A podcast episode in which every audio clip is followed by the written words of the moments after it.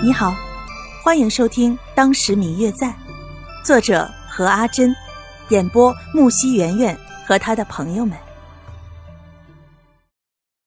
第七十六集，两个人的感情十分的好。那时候方玉楠也很少到他们家里来玩，因此也不清楚阿欣这个人，所以后来也不记得有这个人。日子在不知不觉间过去了。阿新和他的父亲在白家已经住了半年了，全家人都很喜欢他们，父亲的邻居们也都接纳了他们。阿新的父亲是一个很朴素的农民，对于白夫人和白老爷的恩情一直都记着，一直都对自己的儿子说不要忘恩情，要报答他们。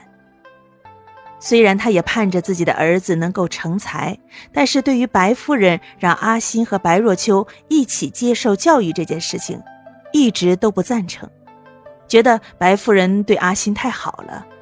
但是白夫人却始终要将阿新当做自己的儿子一般对待，最后还让白老爷，也就是白若秋的父亲收阿新为义子，才让阿新的爹没有话说，继续让他们在一起学习。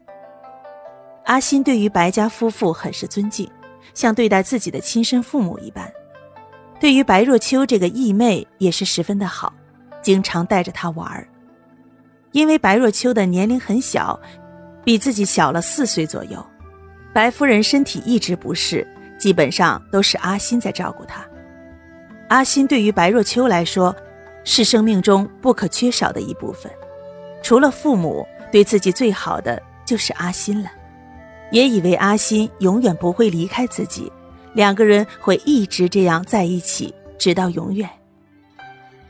白若秋突然想起一件事，自己从小就一直怕黑，每次都是乳母或者娘亲抱着自己才肯睡觉。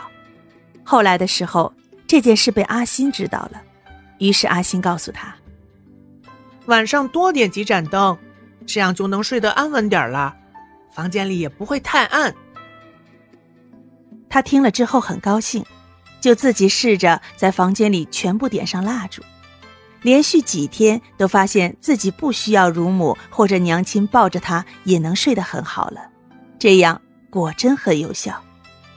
他笑着告诉阿新哥哥这个办法很好用，阿新却嘲笑她是个小女孩，对这件事不置可否。可是后来每天晚上天黑了之后。阿新都会帮着他点亮整个房间的蜡烛，用阿新哥哥的话说，就是让黑暗无所遁形。